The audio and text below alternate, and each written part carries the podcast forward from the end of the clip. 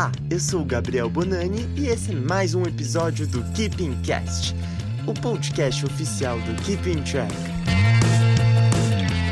E aí, galera, tudo bem? Aqui é o Boni e a gente está aqui começando mais um Conversa de Fã do Keeping Cast. É aquele quadro que a gente ama, que a gente vem aqui para falar dos nossos artistas favoritos e com pessoas que têm muita propriedade para falar. FCs, portais estão também muito fãs dos nossos artistas. A gente já falou aqui de Twenty One Pilots, Coldplay, muita gente legal. Teve Miley no último episódio, que também rendeu bastante. E hoje a gente vem para pegar o gancho do último episódio, teve o tema o Rock morreu, não morreu. E a gente está aqui para falar de quem? Do Greta Van Fleet, que foi um dos nomes mais citados do último episódio. E eles estão aqui, né, para provar que o rock não morreu. Aliás, ele só, está renascendo, ganhando mais força nesse movimento novo. E para falar deles aqui comigo, a gente tem a galera do Greta Van Fleet Brasil. Comigo está aqui a Beatriz. Oi, pessoal, eu sou a Beatriz. É uma honra estar aqui hoje. Agradeço demais ao Keeping Track pelo convite. Prazer é nosso, Beatriz. E a Aline também está aqui com a gente do Greta Brasil. Oi, pessoal, tudo bem com vocês? Obrigada pelo convite. Vamos falar de rock and roll. Opa, coisa boa. E a Giovana do Greta Van Fleet também. Oi, gente, tudo bem? Eu sou a Giovana, é um prazer estar aqui. Vamos falar de música, vamos aproveitar muito hoje. Maravilha. E também um diferencial de hoje é que a gente também, além do, do maior fã-clube do Greta Van Fleet no Brasil, a gente também tá com a Júlia, do Geek and Feminist, um portal muito bacana de cultura pop. Se você não segue também, recomendo super. Júlia, dê suas saudações aí também pra gente. Oi, gente, também tô muito feliz em estar aqui. Como o Boni falou, eu sou uma das administradoras do Geek Feminist que não tem absolutamente nada a ver com Greta Van Fleet, mas a Júlia tem a ver com Greta Van Fleet, então é isso. Maravilha. Bom, gente, e aproveito aqui também para fazer aquele jabazinho básico, né? Se vocês não seguem a gente nas redes do Keepingcast, vai lá, arroba Keepingcast no Twitter, no Instagram e nessa plataforma que você está ouvindo a gente. Aproveito até com as meninas meninas aqui do Greta Van Fleet Brasil para divulgarem as redes de vocês para a galera seguir. É arroba Greta Van Fleet BR no Instagram, lá tem todas as nossas informações. Maravilha. E também a Júlia pode divulgar um pouco o Geek and Feminist. Eu sei que você tem a Twitch também, que você faz muitos vídeos lá. Pode fazer seu jabazinho também. Do portal do Geek and Feminist, todas as nossas redes sociais, inclusive a Twitch, é Geek and Feminist mesmo. Geek N, letra N Feminist. E meu da Júlia mesmo, eu vou aproveitar para divulgar meu negócio. Mas é, eu faço lives na Twitch, Twitch TV barra Jumix, vocês que lutem aí para adivinhar como que sou letra, mas enfim, é isso. Maravilha. Recomendação boa essa da Júlia, hein? Bom, gente, e agora entrando no tópico tão aguardado do Greta Van Fleet, difícil falar, né, de toda a trajetória, assim, que tecnicamente é recente, é uma banda, assim, que começou em 2012 mesmo, mas antes de falar de toda a trajetória da banda em si, falar de que eles se tornaram, né, o fenômeno todo, queria saber de vocês, cada uma, como vocês se apaixonaram pelo Greta pela primeira vez, o que, que vocês tanto admiram, assim, na banda, o que, que vocês viram de tão especial no Greta? Eu conheci a banda em 2017 e é uma história bastante curiosa, na verdade. Eu estava assistindo uma série, eu acompanhei até o final, é Shameless US, não sei se vocês conhecem. Eu sempre tive o costume de procurar a trilha sonora depois que eu terminava de assistir os episódios episódios. Teve esse episódio específico no qual Greta Van Fleet estava acreditada como uma das bandas que toca no episódio. Como eu não me lembro de ter escutado a música, eu fui pesquisar. E a música que constava era justamente Highway Tune, que é o single de estreia deles. Eu fui pesquisar só de curiosidade, sabia que era uma banda de rock, mas quando eu cheguei no YouTube e escutei a música, eu fiquei completamente hipnotizada. A primeira coisa que chamou a minha atenção foi a sonoridade, que justamente remeteu aos artistas que eu sempre escutei ao longo da minha existência, é, que eu fui apresentada pelos meus pais, então eu sempre tive esse costume de escutar rock, principalmente o rock setentista, e é uma sonoridade que está muito presente ao longo de todas as músicas deles. E eu comecei a escutar a música, eu amei. Não foi uma que chamou tanto a minha minha atenção, assim, ao ponto de eu começar a realmente acompanhar a banda naquele instante. Eu me tornei fã de verdade alguns meses depois, quando eles lançaram o EP From the Fire. Aí sim, eu realmente comecei a acompanhar a banda. Eu tive uma espécie de epifania quando eu ouvi Edge of Darkness, que é uma faixa que tem uma importância muito grande na minha vida. E a partir daquele momento eu soube que Get Van Fleet tinha se tornado a minha banda favorita da atualidade. Então hoje em dia eles possuem esse papel imensurável na minha vida. E eu também me identifico muito com as letras da banda. Então não tinha outra saída. Legal. E, e no fã-clube do Greta Van Fleet Brasil ainda, né? Agora, no, agora vim parar no fã-clube. Maravilhosa! Coisa boa. Eu não tinha ouvido falar deles ainda, e era 2018, assim. E eu tinha começado a escutar rock setentista, assim, hard rock, rock psicodélico, acid rock, tanto brasileiro quanto, quanto gringo, né? E aí eu tava um dia no YouTube, assim, aí apareceu uma recomendação falando, tipo, ah, é o Greta Van Fleet é o novo Led Zeppelin. E eu não gostei muito, porque eu não gosto quando eles comparam, assim, bandas novas com, com bandas antigas, porque eu acho que, tipo, cada um tá fazendo, tá correndo com o que é seu. As pessoas, elas têm várias inspirações e coisas tipo, mas aí eu não gostei. Mas eu falei assim, antes de eu ver o vídeo julgar, deixa eu ouvir a banda, né? Deixa eu ouvir, porque eu nunca tinha ouvido. A primeira música que eu ouvi, acho que assim como a Beatriz, foi Highway Tune também. E eu fiquei boquiaberta, assim. Eu falei, meu Deus, é muito bom. Eles são muito bons. Eu acho que uma coisa que me impressionou muito não foi só a sonoridade da banda e nem a estética deles, mas também o quão novinhos eles são. Assim, e eu acho que de uma forma isso é muito inspirador, sabe? Você ter pessoas tão novas assim fazendo música e, e, e falando, gente, vocês podem fazer música também. E eu acho que também o mostrar o rock, o hard rock, esse rock setentista, igual a Beatriz falou, para uma geração mais nova, querendo ou não, sabe? Eu via muitas pessoas mais velhas falando, ah, que o rock morreu, que as pessoas não fazem mais rock como antigamente, mas quando você tem uma banda que faz rock como antigamente, elas não gostam. É uma coisa muito contraditória, assim, sabe? E eu comecei a escutar em 2018, e aí eu conheci as meninas nesse ano mesmo, e aí a gente já começou a falar, ah, mas tem fã-clube? Não tem? Como que, que a gente vai fazer? E aí a gente já, já tentou movimentar o máximo possível, é porque a gente queria fazer com que as pessoas também conhecessem, sabe? Ai, gente, eu não sei nem por onde que eu começo a falar, porque o Greta Van Fleet tem responsabilidade por algumas das histórias mais doidas da minha vida, assim. Sim. Eu conheci eles em janeiro de 2018. Já tinha ouvido falar já no fim de 2017, no programa do show do Tatola na rádio, na rádio rock, né? Que eles estão sempre é, no radar, assim, procurando coisa nova.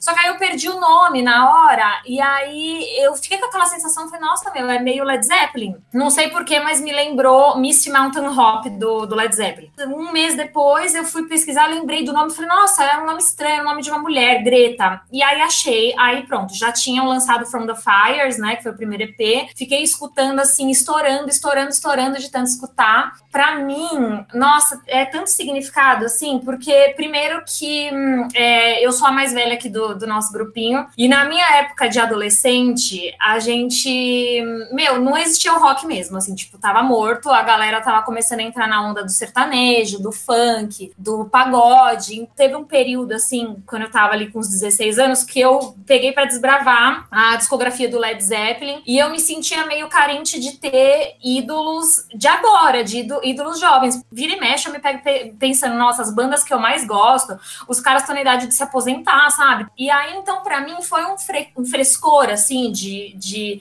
é, de juventude, sabe? Que eu fiquei extremamente obcecada. Aí, logo depois que eu conheci as meninas, eu tinha marcado uma viagem para fora. Falei, meu, eu quero fazer um rolê aí, é, Inglaterra, Escócia. E aí, gente, eis que um dia eu acordo de manhã e tinha um, um post deles no Instagram marcando show nas datas que eu estaria em Londres. Aí vocês imaginam, né? Eu quase caí da cama. Se for logo cedo, eu acordei às 6 horas da manhã. Eu falei, gente, eu não acredito. Aí pronto, fiquei naquele siricutico. Falei, meu Deus, preciso comprar ingresso, preciso comprar ingresso. Comprei, consegui ver os caras lá em Londres. Assim, foi incrível, mas não foi como ver aqui no Brasil. Mas foi muito legal porque a gente, meu, a gente fez um, uma bagunça, assim, a gente levou bandeira do Brasil. Ah, aí eu joguei uma camiseta no palco. Na mesma hora, os caras entraram na nossa página para ver, tinha curtida do Dene, do baterista. Mas aí foi isso, enfim, é, por conta disso também, eu fiz uma amizade lá, amizades lá na Inglaterra, brasileiras que estão lá, por causa da banda. Essas amizades todas aqui. Então, quando eu fui para lá é, para ver eles, eu fiquei na casa de uma menina que a gente tinha conversado duas vezes pelo Instagram só, do tipo, ah, você gosta do Greta? Gosto, tô indo para aí. Beleza, fica em casa. Fui, fiquei na casa dela. E aí, depois, meio ano depois, né, quando eles vieram para cá, eu que abri minha casa para receber a Aninha lá de Minas. Então, assim, foi isso. Além de, essa, dessas histórias doidas, assim, que, que, nossa, hoje quando eu olho, eu falo, nossa, eu fui muito doida de ter feito algumas coisas que eu fiz ali no meio de, desse rolê do show deles e tudo mais. Mas além dessas histórias, dessas histórias bacanas, a gente tem a nossa amizade, porque todo mundo aqui do nosso grupo ficou amigo mesmo. É, e assim, fora o som e, e a, a perspectiva de saber que se Deus quiser, se os deuses do rock deixarem, a gente vai ter aí mais 50 anos pela frente frente para acompanhar as carreiras deles, como a gente tem essas bandas duradouras aí, os Stones, o Led Zeppelin, quer dizer, o Led Zeppelin não, né? Led Zeppelin morreu. O, o U2, Iron Maiden, Metallica, todos esses caras, eu espero muito que eles durem esse tanto aí também. Falei demais. Ah, gente, mas que legal, tipo, ouvir tanta história, assim, de união mesmo, mesmo, né? Porque acho que é isso que une os fandoms, assim, sabe? Hoje em dia, tipo, os artistas criam comunidade, sabe? Eu acho que é isso que é especial e ver isso do Greta também é muito legal legal, como vocês falaram. E a Júlia também, eu sei que ela já pegou grade do Lola, é fanática. Conta um pouco do seu amor pelo Greta, Júlia. então, a minha história é um pouco menos emocionante que a das meninas, eu acho. É, eu fui conhecer a banda, foi em 2019, foi no começo do ano, porque eu sempre segui várias pessoas que são fãs de rock no Twitter e tal, e aí começaram a comentar com mais intensidade sobre o Greta, muito porque é, eles estavam vindo pro Lola. E aí começou a ficar mais falado aqui no Brasil e tal. Aí eu comecei comecei a escutar e falei, é isso.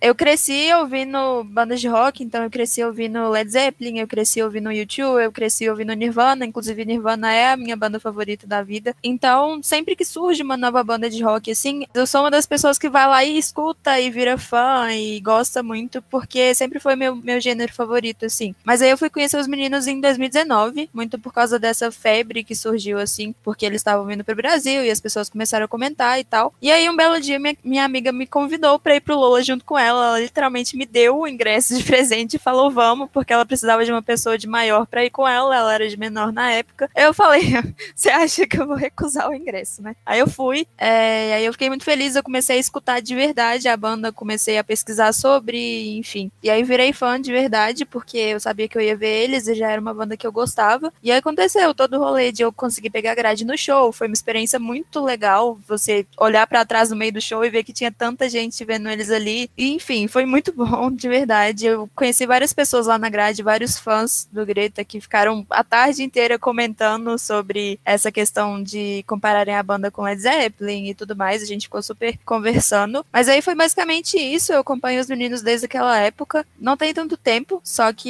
eu tô gostando muito de acompanhar toda a evolução musical deles. Eu acho que, como as meninas falaram, é um grupo jovem, então eu acredito muito no poder das pessoas jovens, sabe? Eu fico muito incomodada quando pessoas é, mais velhas vêm falar que, ai, porque a geração mais nova tá deixando o rock morrer e tal. E a gente sabe que isso não é verdade. A gente sabe que, é, na maioria das vezes, eles falam isso porque eles não gostam do trabalho das pessoas mais novas e aí eles acham que por isso é, o rock vai continuar morto e tal, quando o problema, na verdade, costuma ser eles. Então, a gente tem várias bandas, vários cantores. A própria Miley Cyrus tá é, vindo mais pro rock agora. A própria, sei lá, Olivia Rodrigo fez fez um álbum mais puxado pro rock. Então, tá sendo muito legal ver essa ascensão do rock de novo, como a Aline comentou. Antes a gente não tinha tanto isso, eu acho, deu uma parada assim, depois dos anos 90, mas agora eu sinto que tá voltando e as pessoas estão gostando, começando a gostar de escutar isso de novo. E eu tô muito feliz porque eu sempre escutei e pessoas à minha volta sempre escutaram, enfim. Então é como se, sei lá, a gente estivesse vivendo o que, que as pessoas lá atrás, nos anos 70, nos anos 90, conseguiram viver também.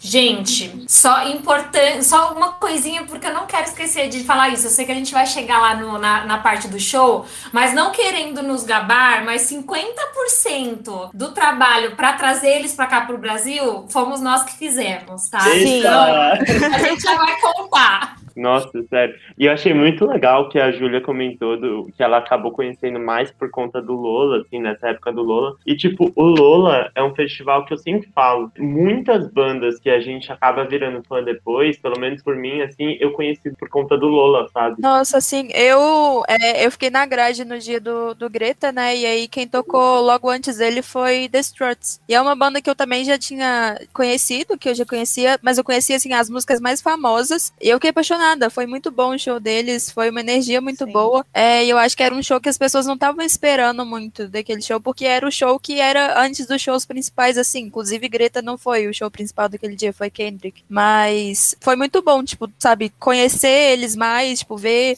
a capacidade vocal do, do Luke, que é o vocalista. Então, e isso aconteceu comigo com várias outras bandas também. Então, acho que a experiência de estar no festival e conhecer mais bandas, seja bandas de rock, seja qualquer outro tipo de artista, é muito bom. Inclusive, saudades. Total.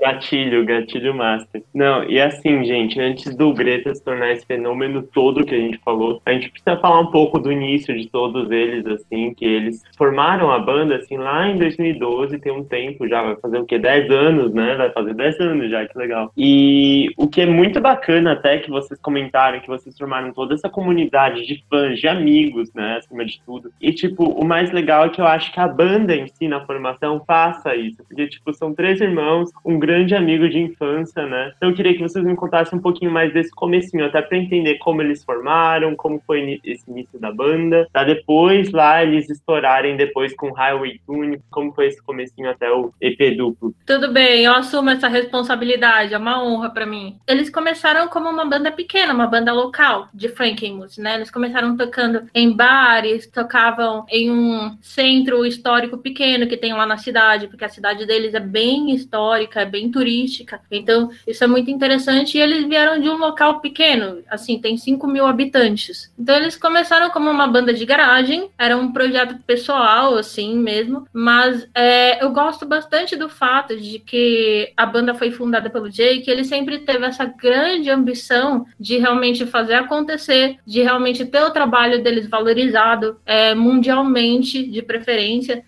Chegaram no midstream muito rápido, eles passaram desse é, espaço entre serem uma banda desconhecida, uma banda mais underground, assim, mais alternativa, até ganharem esse destaque ao ponto de terem participado até da festa pré-Oscar do Elton John em 2018. Então, isso é muito interessante. Fora terem recebido quatro indicações ao Grammy, das quais eles ganharam uma, que foi melhor álbum de rock com From the Fires. Eles ganharam em 2019, apesar de o álbum ter sido lançado em 2017, né? Eu particularmente não me surpreendo com o fato de que eles ganharam essa fama tão rápido, porque eu acredito que a qualidade do trabalho deles faz jus ao quanto eles se tornaram essa banda popular, principalmente entre essa geração mais jovem. Então, realmente é um desafio manter o rock vivo em uma indústria dominada pelo pop. E o fato de Highway Tune, por exemplo, ter sido esse fenômeno que foi, ter viralizado dessa forma, é bem interessante, é bem chamativo mesmo. E desde então eles lançaram até o álbum de estreia, né, o Anthem of the Pitchform, e não foi um caminho tão longo até que é, esse intervalo entre eles terem começado, assim, lá no início com o EP Black Smoke Rising, quando eles lançaram Sapphire Song e tudo mais, até eles terem vindo, por exemplo, pro Lollapalooza e terem angariado toda essa legião de fãs,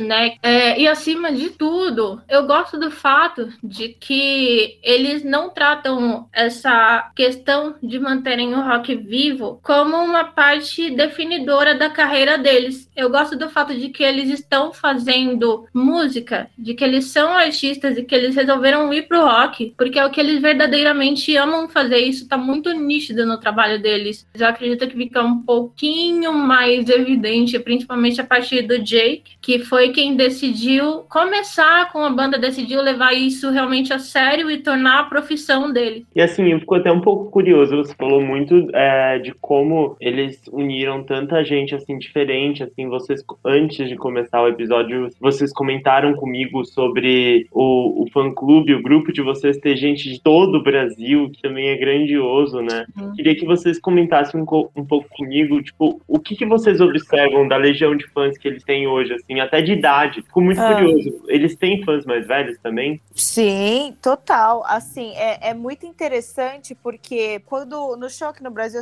eu sei que a gente vai falar um pouquinho mais pra frente, mas a gente do, do Grande Feliz Brasil, a gente organizou a fila, né? Então a gente foi dando pulseirinha e tudo. E aí, quando eu tava passando na fila, pra colocar todo mundo no lugar, porque a, a pulseirinha tava enumerada, eu pude ver isso, assim, sabe? Você tinha desde jovens até, sei lá, é, famílias inteiras. Era gente de todas as idades, assim, era uma coisa muito, muito, muito engraçada. E aí você via, tipo, eu lembro exatamente de um cara que tava com roupa social, assim, ele tava de, de terno, gravata, sapato social, mochila, ele tinha acabado de voltar do trabalho e ele tava indo pro show. Também tinha um cara que chegou lá mais cedo, ele devia ter uns 60 e poucos anos, assim, e ele ficou bem perto da gente. A gente ficou na grade, ele Sim. ficou, tipo, um pouquinho depois da gente. A gente falou, meu, e o cara tava lá, sabe? Então, tinha desde de criança até idoso no show, assim. Foi, foi muito interessante. Eu acho que um exemplo disso que a Giovana falou é meu pai. Meu pai é uma pessoa que gosta muito de Greta e para ele, tipo assim, ele qualquer coisa que você der para ele, ele escuta e ele gosta muito porque ele fala que, nossa, eles são novos e eles são quase da sua idade, e eles estão lá e você tá indo no show deles. Então, eu acho que é muito interessante você observar que realmente tem fãs da nossa idade aqui, tem fãs da idade do meu pai, tem fãs talvez da idade da Aline, que eu não sei qual é, mas ela falou que é mais velha, então tem fãs de todas as idades, realmente. Eu vou trintar daqui um mês e meio. Tô, tô um pouquinho na frente. É uma das coisas que eu vi também é, nessa questão de idade do show. Nossa, uma das coisas mais legais que eu vi, assim, a gente tava ali muito doida, espremida na grade, no meio, assim. E aí uma hora eu olhei para cima na, na parte do mezanino e tinha uma galera bem mais velha, né? Um tiozão. E meu, tinha uns tiozão, assim, que eles estavam com uma cara que eu fiquei, assim, abismada de ver como eles estavam vendo os meninos, sabe? Eu acho que eles devem ter pensado assim, meu, os meninos estão brincando de fazer rock and roll e os meninos entram no palco para brincar, entendeu? E todo mundo fica, assim, de queixo caído. Isso é... Bom, eu já tô acostumada com, com, com essa questão de, do pessoal mais velho, do pessoal mais novo. Acho que as meninas aqui também, porque a gente gosta muito de banda antiga. Eu mesma já fui em três shows do YouTube e mais, um, mais dois shows da Madonna com a minha mãe. E assim, o, YouTube é uma banda que passou da minha mãe para mim, que a minha mãe escutava quando ela era mocinha. É muito legal como as coisas são cíclicas e como isso. A minha mãe teve o YouTube dela, eu também tenho o YouTube, mas hoje eu tenho também o Inhaler, que é o filho do Bono. É, a minha mãe teve o Led Zeppelin dela e hoje eu tenho o Greta, que tem a mesma vibe setentista, aquelas músicas é, com uma pegada meio mística, umas letras voltadas para o medievalismo. Então, tá, o negócio é cíclico e é muito gostoso viver isso. Sim, é, e quanto a essa questão de ter fãs mais velhos, eu fui com a minha mãe nos dois shows. E, particularmente, com relação aos shows, eu gostaria de destacar o fato de que Greta Van Fleet é uma banda de musical ao vivo. Então, uma coisa que eu notei muito nos dois shows nos quais eu fui é que muita gente foi lá sem conhecer nada da banda. E foram de curiosidade, assim, para ver como a banda era no palco, como a banda era ao vivo, e acabaram se surpreendendo, acabaram saindo de lá fãs. Não, total. E uma coisa que a Beatriz falou que é, assim, notável, que é exatamente isso. Eles são uma banda que faz show ao vivo. Assim, é muito difícil você ter uma banda que, às vezes, sei lá, eles lançam uma música de 10 minutos. A gente que tá escutando escutando assim no Spotify ou em vinil ou, ou qualquer outro, ou, outro meio, às vezes você fica, pô, 10 minutos é meio cansativo, mas, meu, a partir do momento que eles levam pro ao vivo, é uma coisa que transcendental, assim, é, é muito interessante isso, sabe? Quando, quando a gente foi no show, eles foi Black Flag Exposition, que tem 10 minutos. Sim, É, é, Black é, Flag Exposition. é uma viagem, é, um transe Durou coletivo. 10 minutos no. Lola também. Sim, então, a Júlia também, verdade. E assim, eu não tinha escutado essa música antes, né? Mas, cara, a partir do momento que eles tocaram ao vivo, foi um transe. Eu entrei em transe. Foram 10 minutos de pura música, assim. Então, a partir do momento que uma banda faz isso e funciona, é incrível, assim. Eu, eu gosto muito de show, eu consumo muita música indie, né? E, cara, o Greta Van Fleet começou como uma banda indie, eu não sei como eles estão hoje, mas, assim, de todos os shows que eu já fui, o do Greta tá um dos melhores ao vivo, assim. É, eu tava no show do Lola e eu vi depois, tipo, meses depois, que tinham pessoas falando que aquele show do Lola foi horrível e não sei o que. E eu discordo completamente, mas eu acho que é a experiência de cada um. Só que, pra mim, foi uma experiência muito doida, porque a gente sempre tem um, um integrante favorito da banda, né? E o meu era o, o Josh na época. E eu nunca liguei muito pro Jake até o dia do show, que, tipo, ele ficou.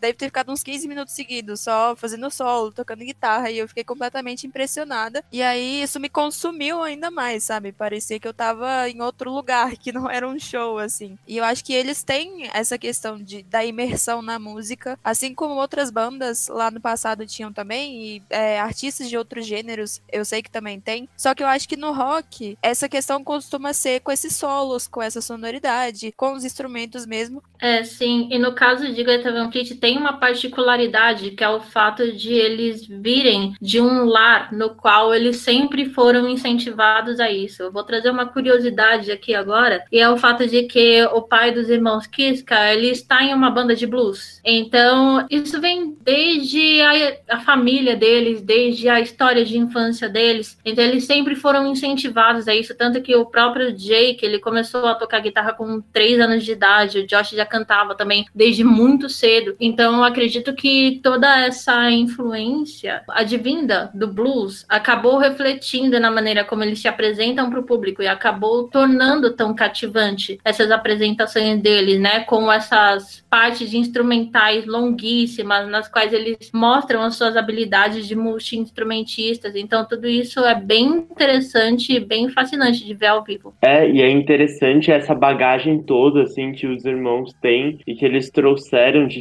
diferente pro som deles, porque é muito isso que vocês falaram. Eu acho que toda a bagagem que eles têm, que eles foram educados, assim, musicalmente, é o, o que faz com que a gente tenha essa sensação de que a gente tá vivendo, que, sei lá, nossos pais viveram com Led Zeppelin, com essas grandes bandas, que nem a Aline falou, poxa, o Inhaler é hoje o que eu tô vivendo, que a minha mãe deve ter vivido com o YouTube. Então, tipo, é muito bacana a gente ter uma banda que faça a gente ter uma sensação assim. E assim, com o tempo, acho que foi acabando sendo assim até inevitável depois do EP duplo as comparações com outras bandas do passado, que assim, eu não gosto nem sendo um super fã da banda, imagino vocês, mas o que vocês acham dessas comparações com o Led Zeppelin e até o que, que a banda eh, comenta sobre isso tudo? Vou falar primeiro, porque eu acho que as opiniões das meninas vão ser um pouco mais bem fundamentadas, mas na minha opinião de fã e de pessoa que escuta mais assim quando tá trabalhando e tal, eu acho que comparações são inevitáveis. Se for parecido, as pessoas vão comparar e comparação não é o problema. Eu acho que a questão é as pessoas ficarem falando, ah, isso é uma cópia barata de, de Led Zeppelin e não presta e tal. Quando não é isso, e a prova disso é o último álbum deles, que é The Battle of Gardens Gate, que é uma sonoridade completamente meio que mais original deles, assim. Então, qualquer banda que surge, ela vai se inspirar em alguma outra. Principalmente no rock, que não clássico, porque eu não acho que eles são rock clássico, mas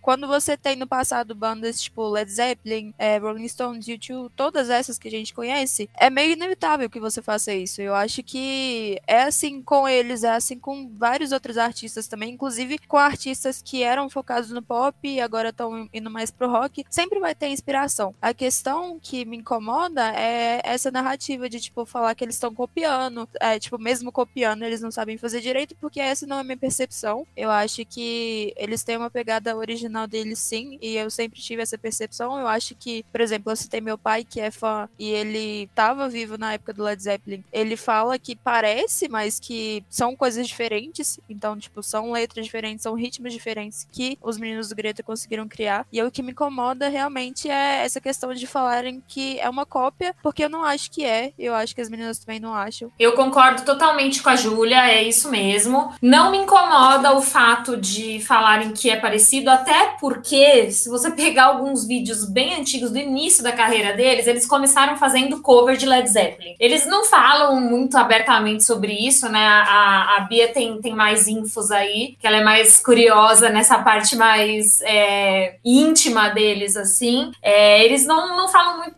muito sobre isso, acho que até porque eles devem meio que ser orientados a não falar, mas tem aí, é, principalmente um vídeo que eu já vi muito, que eu achei sensacional, eles tocando Bring It On Home, que é uma das minhas músicas favoritas do Led Zeppelin também, quando eles eram moleques, assim, tipo 15, 16 anos, e é inegável o quanto que o Jake tem de influência do Jimmy Page, né? É, assim, o Jimmy Page nos riffs dele, é, a voz do Josh é parecida, sim, mas aí eu já acho que é, assim, o menino não tem culpa de ter a voz parecida com a do cara, sabe? Eu acho que é, é tudo bem paralelo, assim, o pulso que a bateria do Danny dá me lembra em algumas músicas o, o Bonzo também no, no Led Zeppelin e o jeito de tocar, é, principalmente tem uma música do, do Greta, não vou, me, não vou me lembrar agora. Ai, gente, tô tentando lembrar o nome. Eu acho que é Mountain of the Sun, que o, o baixo é muito, pra, pra mim, é, é muito assim, John Paul Jones, assim, é, é, muito. Lembra muito Rainbow On também, do Led Zeppelin. Não, não lembro se é essa música, gente. Se eu lembrar o nome, eu corrijo aqui. Mas para mim não me incomoda, eu acho incrível, inclusive, que eles tenham bebido é, dessa influência com tanta gente hoje que, principalmente lá nos Estados Unidos, a galera só se liga em hip hop,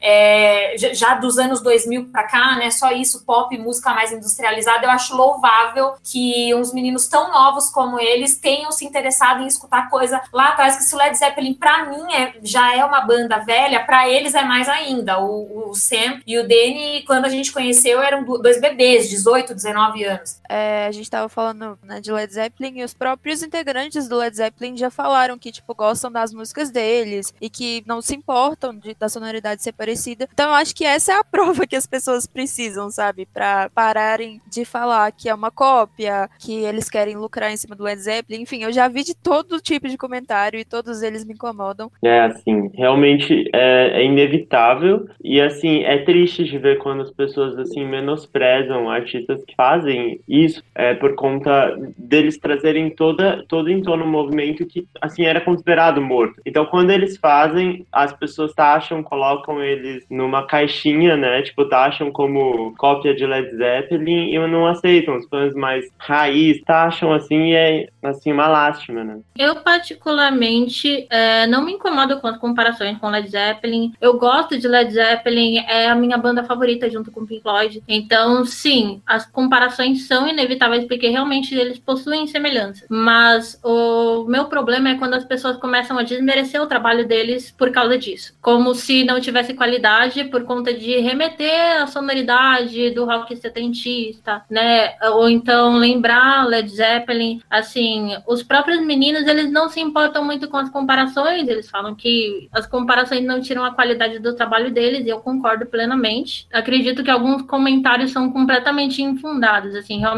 tentando tirar a identidade de Greta Van Fleet. Eu já vi até descreverem como uma boy band que é cover de Led Zeppelin, então eu realmente não considero válido nada disso, mas eu acho interessante o fato de eles adotarem essa estética setentista, não se restringindo ao Led Zeppelin. Na verdade, eles pegaram uma gama muito grande de influências, de inspirações, porque se você for ver quem são as inspirações principais de cada um dos membros, por exemplo, se você for observar as inspirações do Jake, ele sempre cita Eric Clapton e Terry Reid como os guitar heroes dele, também Jimi Hendrix, o Danny que cita muito o Keith Moon como uma das influências dele, o Josh que cita o Dennis Russell, John Denver, é, e o próprio Sam que cita o Elton John. Eu acho isso muito interessante porque o encontro deles acabou sendo proporcionado em 2018. Então, o Elton John é um, do, um desses artistas aí de uma geração passada com 50 anos de carreira, sabe? E assim, com relação a eles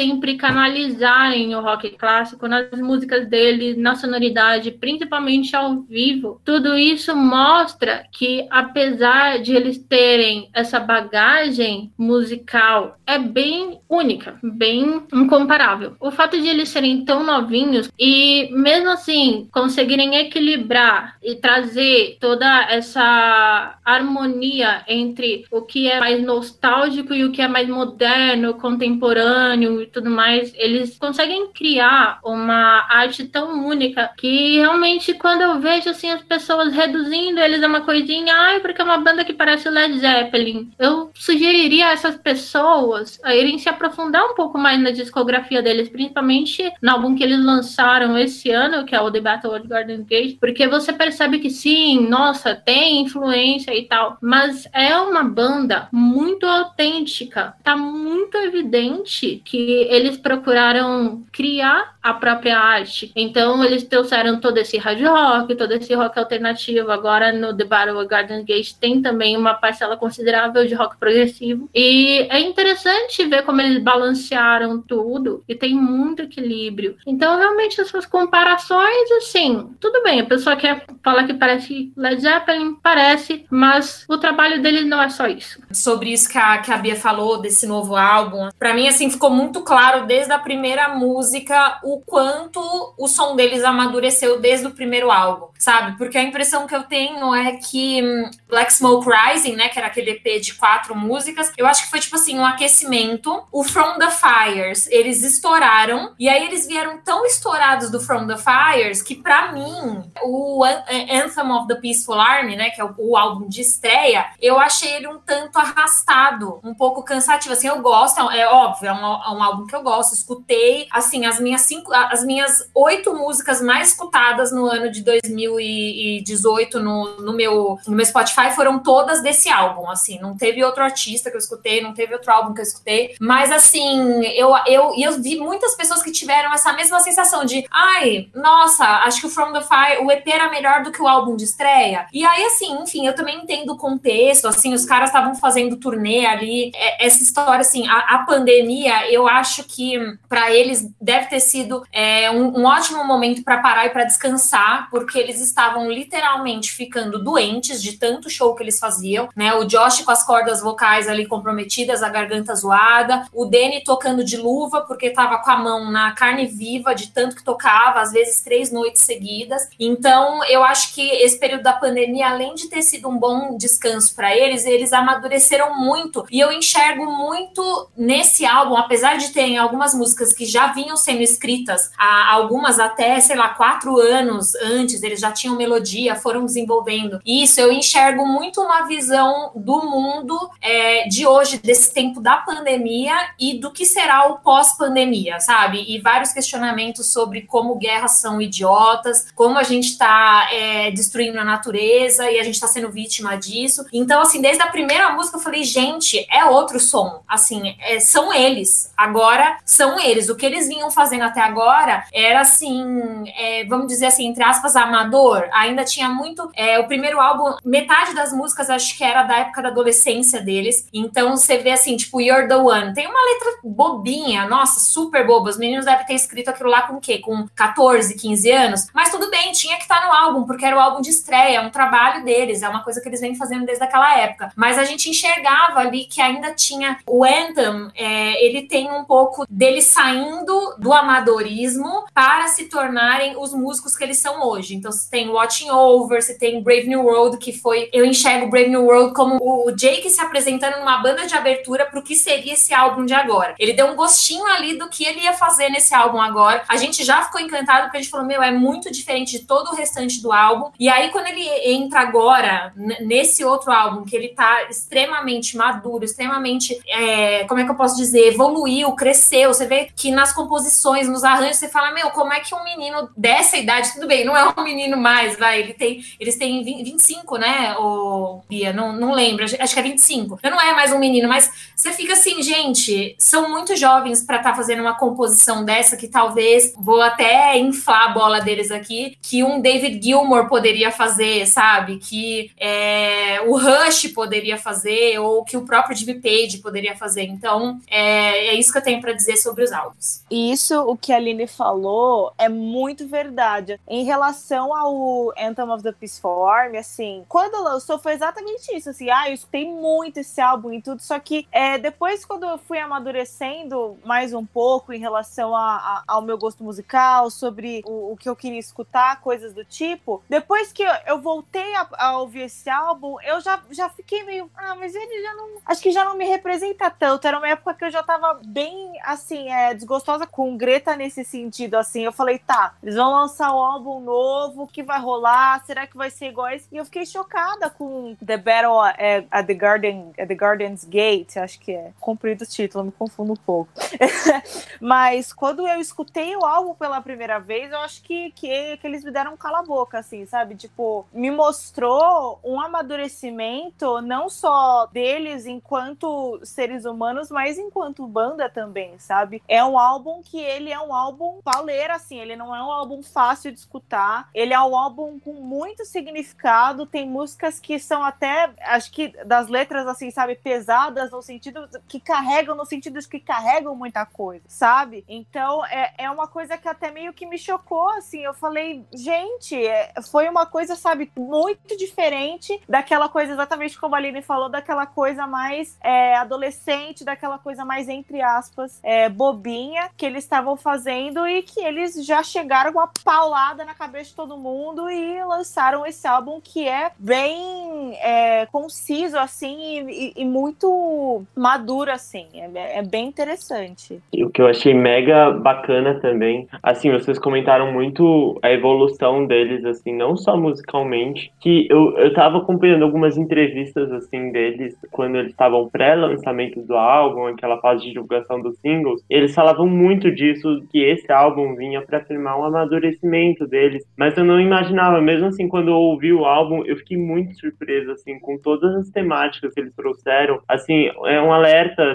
pra gente abrir os olhos mesmo, sabe? E foi muito legal eles trazerem tópicos como esses. Tem um, eu não sei exatamente qual ponto é, mas eu vi uma, uma entrevista que eles deram, teve uma música até que foi é, inspirada na situação que eles viram aqui no Brasil, das favelas, enfim, eles falam muito disso, né, da desigualdade social também. Então, assim, foi um, um álbum extremamente maduro e que, eu não lembro se foi a Aline ou a Bia que comentou, assim, no momento da pandemia, nossa, foi muito rico eles trazerem isso, sabe? E mostrar que eles não são só uma banda que faz um som que a gente estava precisando ouvir há um bom tempo, que a gente não ouvia há um bom tempo, né? Mas também uma banda, assim, que tem uma importância também social, assim, sabe? Um papel, assim, que eu acho muito legal do artista também se posicionar, né? Eu acredito que, assim, com relação à evolução que eles tiveram ao longo da carreira deles, entre o From the Fires, o Anthem of the Peace Form e o The Battle of Garden Gate, é, ao contrário das meninas, eu acredito que tenham sido trabalhos continuados e não que necessariamente um se distancia muito do outro. Eu acredito que foram três obras que correspondiam aos momentos em que ele, no, aos momentos em que eles estavam vivenciando naquele ponto das vidas deles, sabe? Então, assim, você percebe claramente que From the Fires, ele não é um trabalho tão espontâneo quanto o The Battle of Garden Gate, por exemplo, porque no From the Fires você tem umas músicas que elas são bem voltadas para tocar no rádio. E depois, no Anthem of the Peace Farm, você já tem um pouco mais da personalidade da banda, da própria identidade particular deles, que torna a Greta Van Fleet a Greta Van Fleet, porque eles possuem uma simbologia muito forte, eles têm esses temas recorrentes que tratam nas músicas deles. Então, eu acredito que além da sonoridade, eu acredito que com relação às composições e com relação é, ao liricismo, já que a maioria das músicas elas são compostas pelo Josh, eles sempre trazem esses temas recorrentes, eles sempre falam muito sobre espiritualidade, falam muito sobre temas atuais mesmo e que dizem respeito à nossa sociedade. Então, isso está particularmente mais nítido no The Battle of Gardens Gate, mas eles já tratavam com muita veemência lá no Anthem of the Peaceful Army, até no From the Fires também. Eu já notei que eles traziam esse viés filosófico, esse viés social para as músicas deles. Então, é muito interessante que eles possuem essa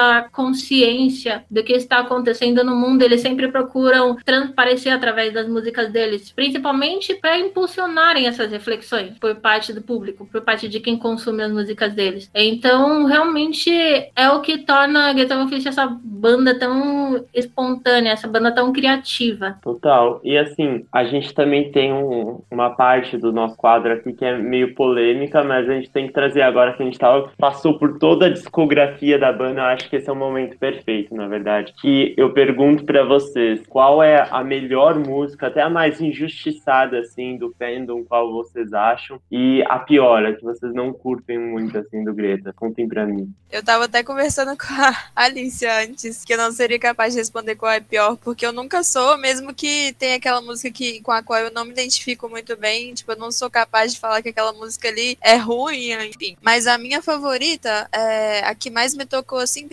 porque quando eu fui pro Lola, fui pro show, tipo, eu acabei de chorar na hora que tocou essa música. Eu acho que sempre foi minha favorita, na real. É Flower Power deles, do From the Fires. Eu acho que essa música remete um pouco ao, ao movimento hip que tinha, né? Tipo, o grupo Flower Power. Enfim, a letra, eu gosto muito da letra, eu gosto muito da sonoridade dela. Eu acho que é, a performance dela nos shows é bem. para mim foi emocionante, mas, tipo, como uma pessoa que talvez não gostasse dessa música, eu, eu acho que eu também acharia que foi uma performance legal. Eu não sei se eu falaria essa, que essa música é injustiçada, porque eu já vi várias pessoas com esse mesmo sentimento que eu. Mas, enfim, essa é a minha favorita e é isso. Ai, gente, a minha, ó, vou começar pela que eu menos gosto, que eu acho que é a mais fraca, é realmente You're the One. Assim, não me matem, mas eu acho a letra muito vergonha alheia. Eu acho que. É... Mas assim, eu acho que ok, é um, é um retrato da época que eles escreveram a música, óbvio. A gente não pode querer que os meninos escrevam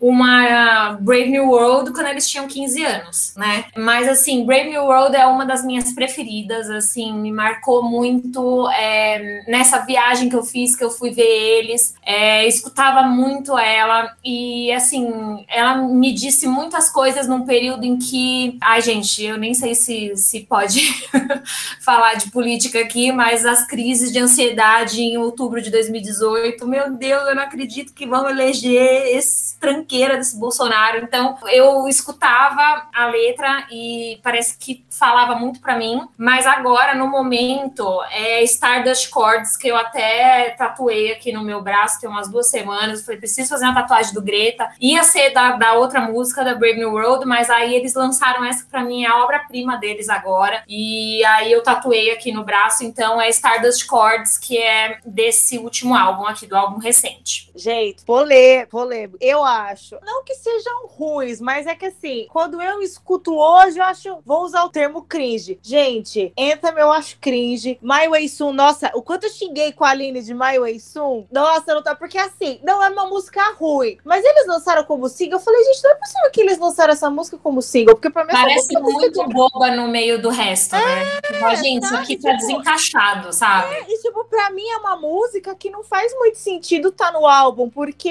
é uma música que não conversa no álbum. Pra mim, My Way Soon não gostei, Anthem acho cringe e Talk on the Street não gosto muito. Acho que essas são as únicas que eu não, não, não curto muito assim. Ai, qual que era? Ai, tinha outra também, mas eu esqueci o nome. Mas acho. Ah, esqueci. Pra vocês verem como não gosto daquela New música. Day? É, New Day. Ruim é fraquinha também, é. Eu amo que eu venho e falo, não sou capaz de escolher a música ruim. A Giovanna vem e fala cinco de uma vez. Mas sobre. É, sou da Júlia, desculpa.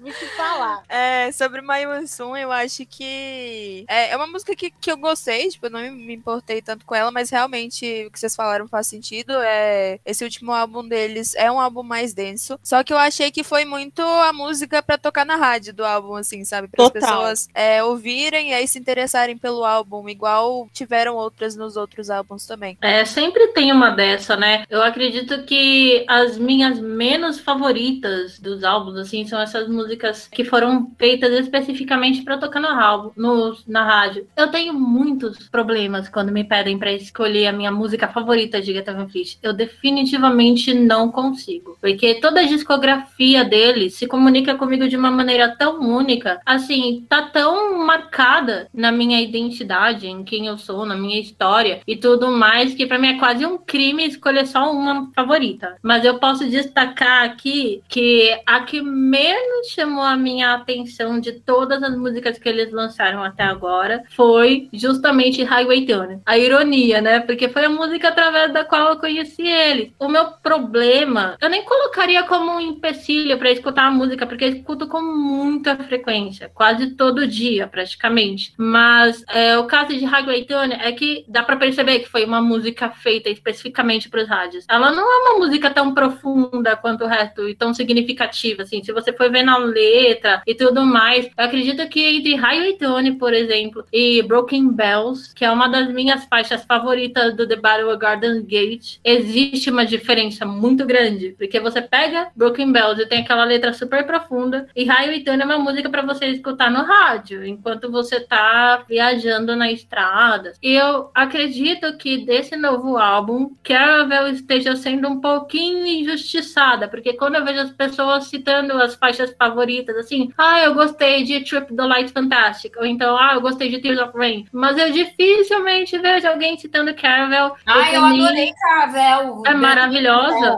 A Giovana teve um surto com a introdução de bateria. É maravilhosa. Ideia. Fora que a gente tinha um pezinho na nossa história, né? Porque caravela pra Com gente certeza. é muita coisa, né? Com certeza. Eu amei muito que parece que essa música, parece não, na verdade, é, é algo que eles disseram nas entrevistas. E assim, existem quatro faixas do The Battle Garden Gate que são faixas retrabalhadas. São músicas antigas que eles acabaram incluindo no álbum posteriormente, que são é, Hit Above, Light My Love, Broken Bells e The Weight of Dreams, que anteriormente era conhecida como Black Flag Exposition, era tocada nos shows ao vivo. Eu acredito que nesse álbum, particularmente, as que mais se comunicam comigo são Stardust Court e Broken Bells. Eu amo as influências de folk nelas, do medievalismo, a maneira como elas combinam com toda a narrativa do álbum. Eu acredito que elas canalizam muito essa ideia de ser um álbum cinematográfico, sabe? Porque para mim, o The Battle Argand Gate, ele poderia ser considerado um álbum visual, só que nesse caso, ele não é um álbum visual que veio acompanhado assim de vários vídeos elaborados, de um mini documentário, ou até mesmo um filme, qualquer coisa. Eu acredito que essa cinematografia a qual eles fazem referência no The Battle Garden Gate é, tá no fato de que eles estimulam a nossa imaginação com a narrativa e com as letras. Com exceção de My Way Soon, que acredito que seja a única música que se desvencilha um pouquinho dessa ideia principal do álbum,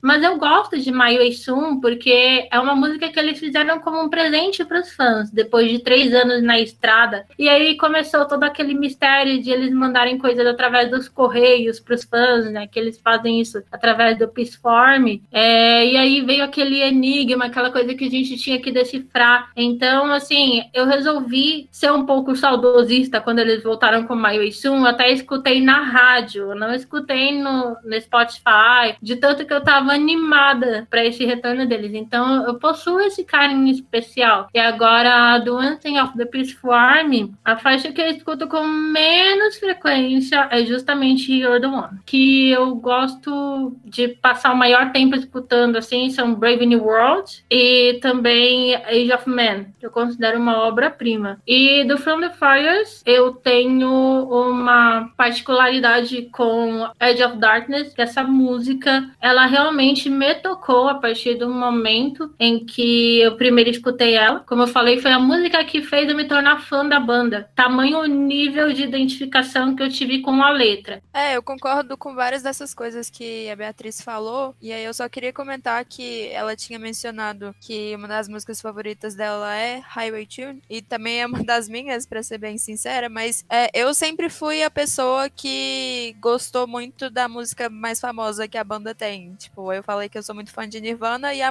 minha música favorita deles, que eu tenho tatuado, inclusive, é Smells Like Spirit, que é a mais famosa, assim, que todo mundo conhece. E eu já tive uma época que eu ficava muito incomodada com isso, de ai, é, as pessoas falando que, nossa, você só escuta a música mais famosa da banda, como assim ela é sua favorita e tal. E eu acho que, principalmente, fãs de rock tem muito isso. Porque se a banda, se a música é, é a mais famosa, provavelmente foi a que mais tocou nas rádios e, enfim, a que ficou mais mainstream, assim. Só que eu acho que pra bandas de rock, assim, principalmente essas mais novas, tocar na rádio é uma coisa essencial. Porque se você toca na rádio, você provavelmente vai tocar no serviço de streaming também, você provavelmente vai ficar conhecida e tocar, sei lá, em um TikTok da vida, e aí você vai explodir, etc. E eu acho que as pessoas têm que parar com isso de tipo, ah, se a música é, foi feita para tocar na rádio, ela necessariamente é ruim e é, é genérica, enfim. Porque essa é a maneira que, que as bandas têm de, sabe, se mostrarem pro mundo. Então, eu sempre fui muito dessa crença, assim, nessa pegada. E eu acho que eles têm vários casos de músicas que foram feitas para tocar na rádio, mas tá tudo bem, sabe? Eu acho que tá tudo bem fazer isso, tá tudo bem gostar dessas músicas também, seja com eles, seja com qualquer outra banda. Não, total. Querendo ou não, a rádio hoje, ela, ela também é muito importante. Eu sou meio suspeita para falar isso porque eu estudo rádio e TV, mas,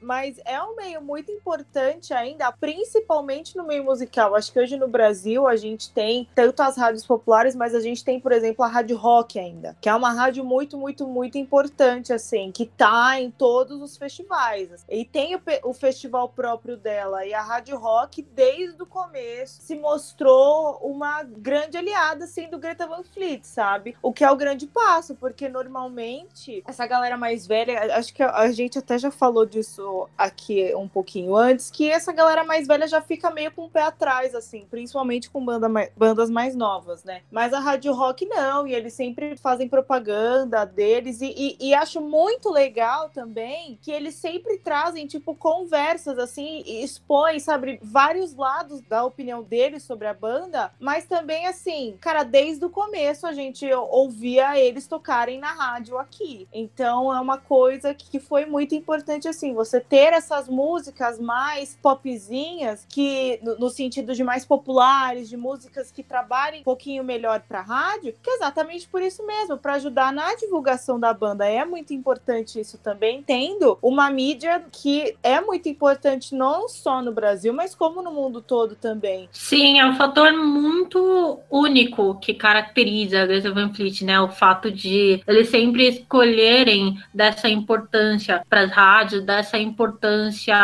para quem tem esse primeiro contato através de uma mídia que não seja uma mídia necessariamente online. Quando eu estava nos shows, tanto aqui em São Paulo quanto no Rio de Janeiro, eu percebi que muitos fãs acabaram se atraindo para a banda porque eles conheceram através da Rádio Kiss ou através da 89 mesmo. E é algo que eu percebo em comum tanto no fandom brasileiro quanto no fandom internacional, com fãs internacionais e tudo mais. Isso é muito curioso atualmente, porque você vê que a maioria dos artistas que estão nos charts, assim, que estão é, dominando as paradas, que estão sendo mais disseminados, são aqueles artistas que ou viralizaram no TikTok, ou viralizaram em algum outro lugar, enfim. Igual é o caso da Olivia Rodrigo, né, que a gente já começou aqui anteriormente, agora a Moneskin também, que tá ganhando esse destaque aí. Mas Greta Van Fleet acabou conseguindo essa ascensão não somente com o auxílio, lógico, das plataformas de streaming, né, porque eles são dos artistas mais ouvidos do Spotify mundial atualmente, não tem como discutir isso, mas é, eles também foram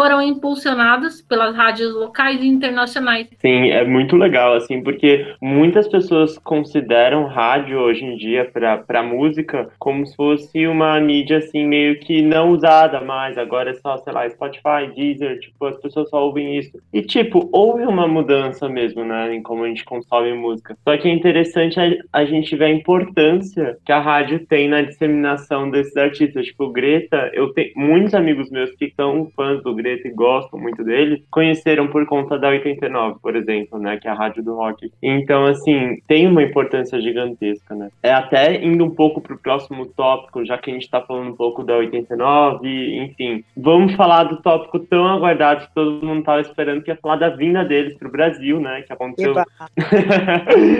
que, aliás, fiquei sabendo que as meninas aqui foram uma das que mais, né, né? Agitaram para eles virem mesmo. Me contem como foi isso e com, me contem a experiência geral toda de vocês. Ah, eu lembro que foi uma coisa muito doida, porque logo que eu tinha voltado de viagem, de ter visto eles lá na gringa, a gente já começou a encher o saco porque a gente já imaginava que eles pudessem vir pro Lola. Então, meu, os caras postavam, a gente ia lá e a gente comentava, tipo assim, tá legal essa foto, mas quando que vocês vão anunciar o show no Lola? Então a gente só ficou enchendo o saco. Certeza que os caras devem ter ficado assim, de saco cheio, falando, ah, lá vem esse povo do Brasil, da América O Latina, famoso enchendo o saco.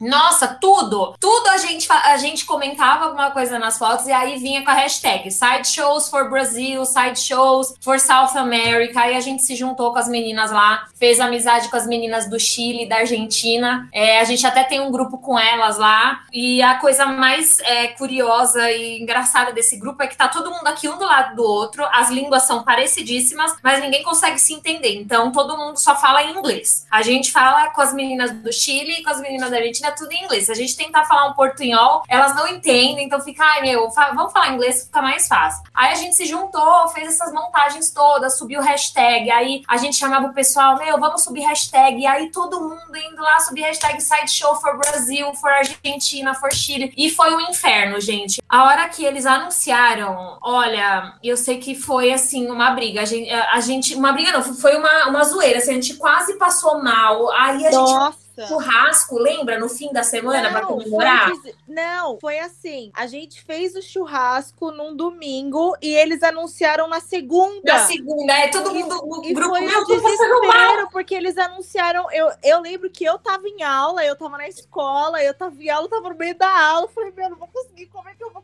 comprar ingresso agora? Você tava trabalhando também. E foi assim. Eu comprei num dos primeiros minutos, assim, meu ingresso é o número 8 Sim, na, não, na e numeração dele. Nossa, e foi uma loucura, assim. Esse Nossa, foi foi, uma loucura, foi uma loucura, porque assim, a gente pediu, pediu, pediu, mas na hora que chegou, a gente ficou desesperado. Ai, gente, a gente, a gente- Nossa, cada amigo que a gente já pagou, né? Por causa Nossa. desse cara, pelo amor de Deus. Nossa, com certeza. Eu fiquei completamente desesperada quando eles anunciaram o show aqui no A Brasil. Beatriz porque- sumiu, Beatriz, você sumiu, a gente não queria falar com sumiu, a você. meu, ela morreu. A Beatriz. Ela morreu. Ficou todo mundo me mandando des- mensagem desesperado assim, Beatriz, onde você tá? Você já viu as notícias? Você já viu quem vai vir pro Brasil? E assim, eu realmente estava muito ansiosa para a vinda deles, porque eu já ficava antecipando há meses. Eu tava me programando para ir pro Lollapalooza, a princípio, porque eu não queria é, arriscar caso eles resolvessem não realizar os side shows, ou caso não fossem confirmados e tudo mais. Então eu tava conformada que eu ia pro Lollapalooza e ia tentar pegar grade, né? Esse teria sido o caso se eles não tivessem anunciado primeiramente o side show no Rio de Janeiro e depois aqui, no, aqui em São Paulo, né? Um dia depois do Lollapalooza. Então, a primeira coisa que eu fiz quando eles anunciaram o side show no Rio de Janeiro foi correr para comprar um ingresso. E aí eu corri para comprar um ingresso, só que eu fiquei olhando aquele ingresso na minha mão e assim, eu não tinha passagem para o Rio de Janeiro, eu não tinha hospedagem para o Rio de Janeiro, eu não sabia como que eu ia para outro estado. A partir daquele momento começou uma loucura total na minha vida, porque nos próximos dias eu passei a correr atrás de hospedagem, correr atrás de passagem, ver como que eu ia fazer para ir para o Rio de Janeiro. Paralelamente, eu também tinha que ver se eu ia no Lollapalooza aqui em São Paulo ou se eu ia comprar o ingresso para o site show de São Paulo. Eu fiquei completamente fora de área durante uns dias, né, tentando ver o que eu iria fazer. Depois eu consegui comprar o ingresso no- do show aqui de São Paulo. Na verdade, eu abri no dia, eu comprei no dia em que abriram as vendas mesmo, porque foi muito, muito, muito concorrido. Ele esgotou assim uma questão de horas. E no final das contas, eu realmente não fui no Lola, eu fui apenas no side show deles aqui e da equipe do Get Van Fleet Brasil, eu fui a única que foi no show do Rio de Janeiro, mas assim, teve uma diferença nítida de público entre os dois shows, tanto lá no Rio de Janeiro quanto aqui em São Paulo, porque no Rio de Janeiro a plateia tava muito tranquila, sério. Era absurdo quanto a plateia tava tranquila em comparação a aqui em São Paulo, porque aqui em São Paulo foi muito mais agitado. Eu acredito que o fato de que a gente ficou assim umas 15 horas embaixo de chuva, sem o local coberto, sem nada, contribuiu muito para isso. E eu e as meninas até chegamos de madrugada, isso aqui em São Paulo, porque a gente queria pegar grade e a gente não queria arriscar perder. E no Rio de Janeiro eu também consegui a grade e foram duas experiências assim incríveis na minha vida. São aquelas histórias que hoje em dia eu conto para as pessoas saberem quem eu sou. Acredito que eu vou levar isso por muitos e muitos anos. Eu até estava super animado assim quando eles anunciaram a turnê com Metallica aqui na América do Sul, né? Fiquei bastante triste com o que aconteceu, que não temos datas novas até hoje, mas eu tô com o ingresso guardado aqui em casa porque eu também tinha garantido a minha presença. É, Greta Van Fleet é uma banda assim que trouxe tantas amizades para minha vida, tantas conexões com as pessoas. Eu acredito que ela é bem significativa nesse sentido, porque as músicas deles proporcionam essa proximidade maior. O que eu tenho para acrescentar sobre esse show é que assim, eu já vi é, bastante show grande, né? Tipo, meu, YouTube eu tô em todos, ACDC tinha sido um dos melhores shows da minha vida. Madonna, adoro também, de pegar grade, não sei o quê. Mas assim, foi o, o show mais incrível que eu assisti na minha vida foi esse, porque eu nunca tinha ido com amigos. Eu sempre vou assim, sei lá, com uma, duas amigas, mas sempre tá minha família junto, minha mãe, minha tia. É, e o fato de eu ter ido com essas pessoas que a gente já tinha criado um laço, meu, a gente tava um grupo ali de, sei lá, 10, 15 pessoas, sabe? Fora o pessoal que veio, é, veio a Cibele, veio do Piauí, veio a Aninha de Minas, veio o Daniel do, do Piauí também, o Dani veio, veio a Maiara do Rio de Janeiro. E assim, o fato da gente estar tá todo mundo junto. Não, veio até gente... o Ernesto do Alagoas, né? No show é, do Rio de Janeiro. além da gente ter se encontrado pela primeira vez pessoalmente, todo mundo junto, meu, foi um negócio assim que eu não consigo explicar para vocês. Assim, quando eu me transporto para aquele dia de novo, é, é um alívio que dá na alma, assim, sabe? Nesses tempos tão horrorosos que a gente tá vivendo. E um dos momentos que mais me marcaram, assim, foi quando eles tocaram Brave New World, que eu não achava que eles iam tocar, porque lá em Londres eles tocaram só a primeira parte da música e depois entraram com Safari Song ou Highway Tune, acho que foi o contrário lá. O set list foi diferente do daqui. E aí a gente foi vendo que eles estavam tocando mesmo e a gente falava, meu, eles estão tocando a música inteira. E aí, tipo, Nossa, a gente deu uma Entrou todo mundo em transe naquele momento. Ninguém conseguia acreditar. Assim, ó, cantando. E assim, a cara deles olhando a gente foi uma coisa muito doida, porque acho que eles não imaginavam que o povo fosse tão fervoroso aqui, sabe? Eles ficavam assim, olhando, e aí eles ficavam conversando entre eles e dando risada, assim. Então a gente percebeu que teve uma troca muito legal. E tanto, tanto a troca foi legal que depois eles ficaram semanas a fio postando foto de shows no Brasil. E, meu, foi assim incrível. Assim, eu, eu vi o show lá em Londres foi muito legal, porque foi a experiência foi incrível. Foi a primeira vez que eu tava vendo eles. Eu tava na cidade que eu amo, assim, de paixão, era é meu sonho, Londres. Mas aqui, assim, foi sem dúvida, foi o menor show que eu fui, mas foi o melhor show que eu já vi, pela vibe mesmo de estar com o pessoal e a conexão. Parecia um culto, sabe? Mas foi, foi incrível, gente, não tenho o que falar. E é muito engraçado porque esse dia, como a gente tinha comentado, tudo que tinha para dar de errado deu, assim. A Bianca esqueceu o, o, ingresso em casa, lembra? Meu! Ela voltou lá pra Embu das Artes.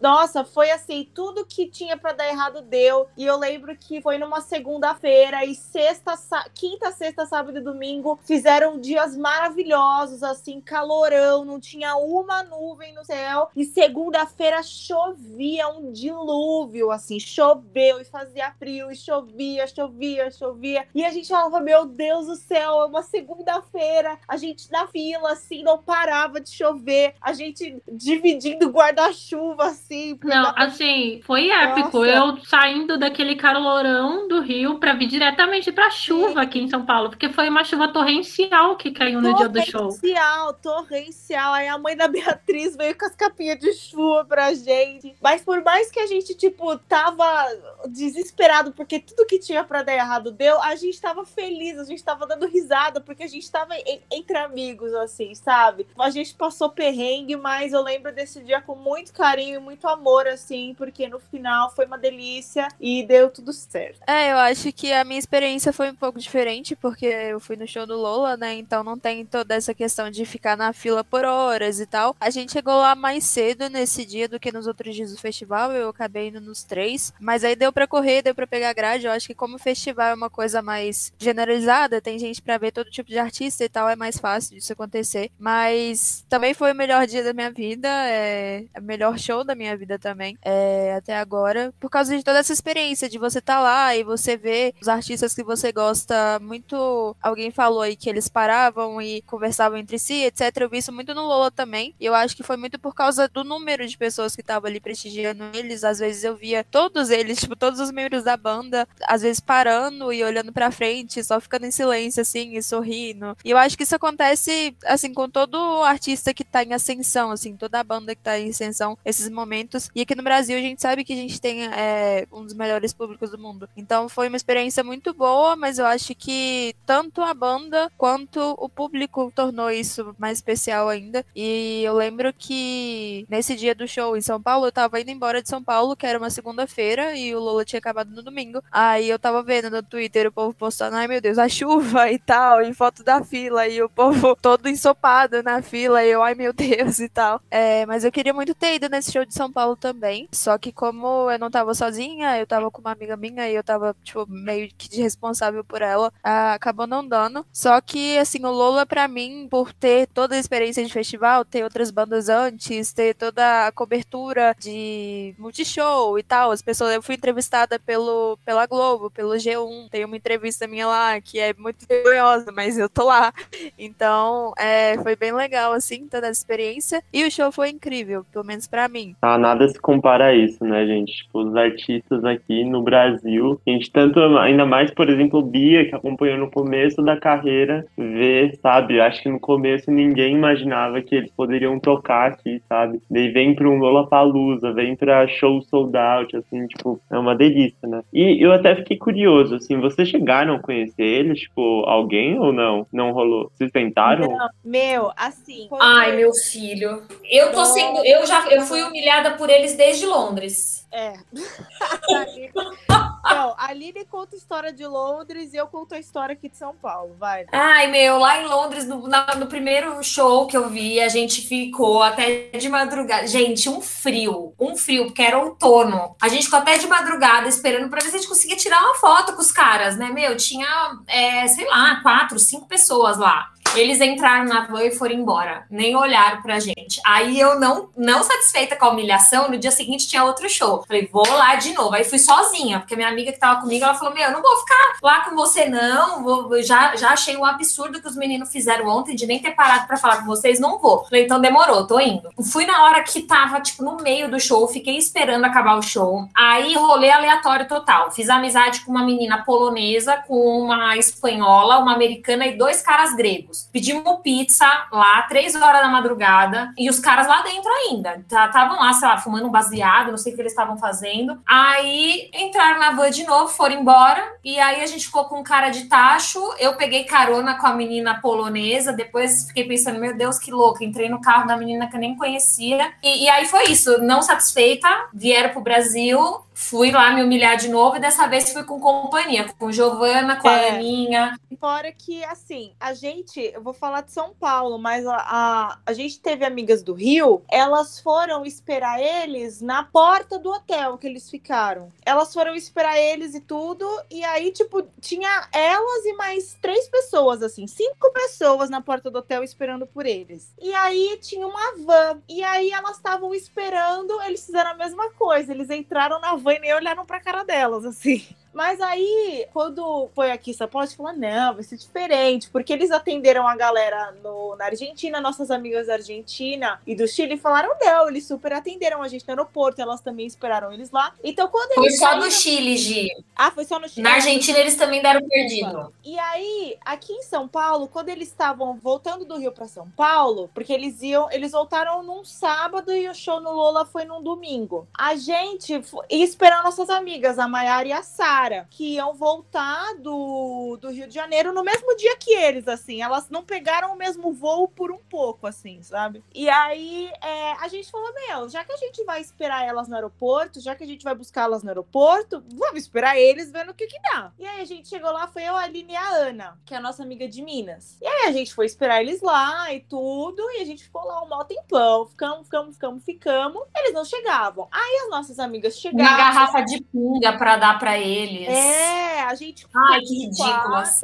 É, a gente ficou esperando lá, e aí a, elas chegaram, a gente ficou esperando e nada deles. A gente tinha chego no aeroporto uma meio-dia, alguma coisa assim. Era seis horas da tarde, a gente tava lá ainda e eles não tinham chego. Aí a gente esperou, esperou, esperou, e aí abriu a porta do desembarque. E aí saiu a, os roads, é a galera da equipe deles, né? Da equipe técnica, produtor, manager. Aí saíram e nada deles. A gente falou, ué, mas cadê? Por que, que eles não estão aqui? E a gente ficou esperando. E a gente viu que a equipe entrou numa van, que deu uma volta no aeroporto, entrou numa van. Só que o aeroporto de. Eles desceram no aeroporto de Congonhas. Só que o desembarque do aeroporto de Congonhas é só num portão, não tem outro. A gente viu que uma van deu uma volta no aeroporto e parou assim. E aí a, a equipe entrou na, na van e foi embora. Estranho, será que a, a equipe vai primeiro?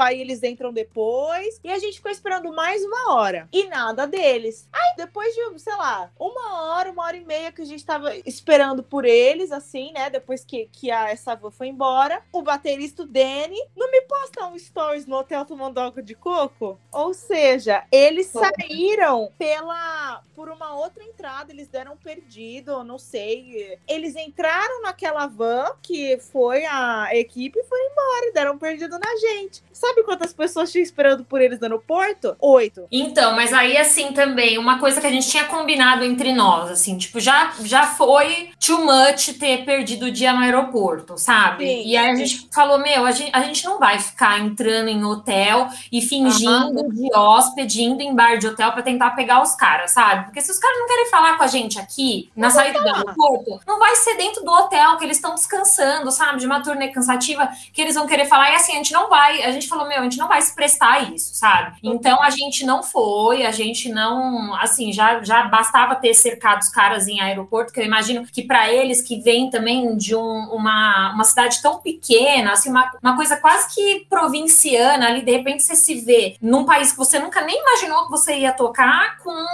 10 doidas ali esperando para tirar foto com você, sabe? Já deve Sim. ser meio assustador. Então a gente não foi atrás, a gente chegou aí na 89 para tentar levar presente para eles, mas aí os caras da 89 também falaram: Meu, tá muito difícil de falar com eles, o, o agente é chato pra caramba. É, tanto que eles não conseguiram. A 89 só falta deitar pro Greta passar e não conseguiram uma levar os caras lá. No fim, quem que foi fazer programa lá? Os que deram um show de simpatia Lindo. né? E aí a 89 conseguiu alguns minutinhos lá na, na, no backstage do Lola mesmo. A Globo também conseguiu, que eu lembro que eles deram entrevista pro Fantástico, mas era tudo muito assim, tudo muito fechado, ninguém chega perto. E assim, essa nova era deles agora é uma coisa que tá até surpreendente pra gente, como eles estão é, super presentes no Instagram, porque antes eles não postavam nada, parece até que eles eram proibidos, sabe? E eles estão super assim, é, eu não vou dizer interagindo, porque eles não respondem comentário, eles não curtem, eles não, não veem nada, mas eles estão bem ativos, assim, e a divulgação dessa nova era tem sido bem. é,